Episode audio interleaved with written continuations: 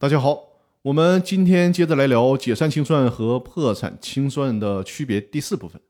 也就是说，解散清算和破产清算的第四个区别就是，债权人在公司清算中所起的作用不同。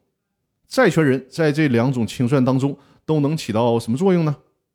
在公司解散清算当中，债权人的地位呢是比较被动的，作用不是特别大。清算程序由清算组来掌控着，但是呢。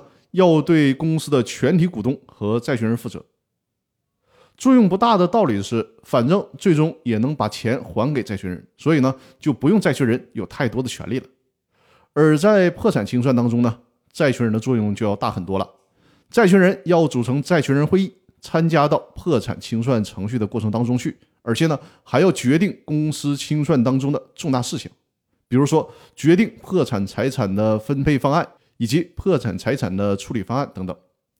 我在这里面要提醒大家注意的是，解散清算的时候，我们用的是公司法，在公司法里面找依据就可以了。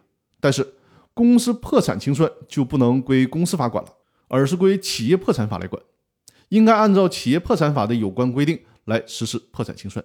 而且呢，在解散清算的过程当中，清算组如果发现公司的资产不足以清偿债务，也就是资不抵债了，这个时候。就得转为破产清算了，也就是说，把之前由公司法管的事儿交给由企业破产法来管。